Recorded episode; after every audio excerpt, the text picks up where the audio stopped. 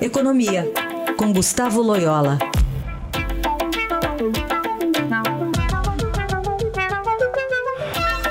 Hoje é quarta-feira, dia de falar com Gustavo Loyola, ex-presidente do Banco Central. Loyola, bom dia. Bom dia. Falar sobre destaque aqui do, da Economia e Negócios do Estadão, falando da crise e como os bancos têm lidado com essa sobra de 100 bilhões de reais para crédito imobiliário. É o consumidor ressabiado? Pois é, é, nesse momento os bancos estão mais dispostos a, a emprestar, mas o, o consumidor está mais ressabiado, né? É, acho que os efeitos da crise ainda uh, estão aí. É, muita gente, é, enfim, o, acabou é, se comprometendo aí com é, crédito imobiliário e, e, enfim, depois teve alguma dificuldade para pagar. Né? Eu acho que, é, em função do tamanho aí da, do investimento, que é um, uma casa própria, um imóvel e tal, é, há uma tendência do consumidor aí de ser muito mais assim é, cauteloso, esperar um pouco mais aí a situação se desanuviar, né? A, a economia está é, de fato se recuperando, mas existe muita incerteza, né? Principalmente em relação à questão eleitoral, é, a trajetória do próprio dólar, isso assusta um pouco as pessoas, enfim.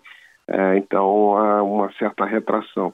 É, mas os bancos estão mais, mais abertos aí a, ao crédito imobiliário, tem, é, é, principalmente os bancos privados, né, a, é, voltaram a emprestar mais, a Caixa Econômica reduziu um pouco aí é, o ritmo que se observou uns anos atrás, mas existem, é, existe disponibilidade com recursos para crédito imobiliário com recursos da poupança. Né. Agora, por que, que a taxa de juros não baixa, então? As taxas de juros de crédito imobiliário já caíram é, bastante. Não são, não são é das taxas de mercado financeiro aí as mais baixas é, que se observa, né? Tem é, taxa de juros aí em, em, torno de 9% ao ano. É que teve enfim, um pico, por... né? É, exatamente. Elas caíram, né? Se considerar que a caderneta de poupança paga aí 6%, uhum. esses spreads de crédito imobiliário são relativamente baixos, né? E por que, que são baixos? Entre outras coisas, porque existem garantias reais, né?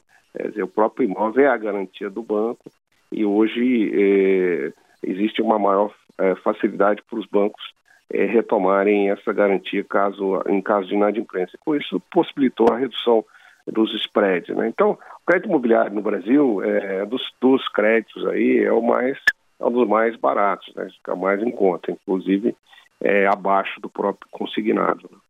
Bom, é, ontem também o, o Estadão é, promoveu o prêmio Broadcast Projeções, que foi realizado ontem aqui em São Paulo. É, e muitos economistas foram ouvidos, gente do, do mercado, e o destaque foi é, para essa instabilidade por conta da, da, da, crise política e tal, e da necessidade de reformas. Até a presidente do Golden, Goldman Sachs do Brasil, a Maria Silva Bastos Marques, defendeu é, melhorar a produtividade aqui no Brasil para poder crescer e aí gerar empregos, enfim, algo que parece que todo mundo deveria saber, que os políticos deveriam estar discutindo isso, mas é, o reforço é sempre importante, não, Oiola? Pois é, exatamente. Não existe uma grande convergência de opiniões é, em relação a, pelo menos, duas questões no Brasil. Primeiro, a necessidade de é, de, de, de, resolver a questão fiscal, é, principalmente com a reforma da Previdência. Né? Não dá mais para procrastinar essa, essa reforma, a dívida está crescendo em como proporção do PIB, e em algum momento isso vai se tornar um, uma, um grande problema. Né? Então, é, é preciso resolver logo a questão da Previdência, é, cujas despesas crescem ano a ano. ano, a ano né? E o segundo consenso é a questão da produtividade. O Brasil precisa de reformas é, para aumentar a produtividade. E, e, aí nós temos, temos todo tipo de reforma, desde reforma tributária até reforma regulatória, enfim, são assim é, questões, questões relacionadas à própria atuação do Estado, maior eficiência do Estado, né, da serviços públicos, enfim, investir, infraestrutura e tal. Existe uma série de, ações aí que precisam ser tomadas no campo da produtividade, são várias reformas. Então, é por isso que o Brasil precisa de um governo reformista, né? É a necessidade que seja eleito agora em, em outubro um, um novo presidente que tenha esse essas uh, ideias né, de reformistas, que tenha esse compromisso reformista e, além disso, tenha capacidade de é, levar essa agenda ao Congresso com razoável garantia de sucesso. Uhum. Muito bem, Loyola, que volta na semana que vem a conversar conosco sobre economia aqui no Jornal Dourado. Obrigada, até lá.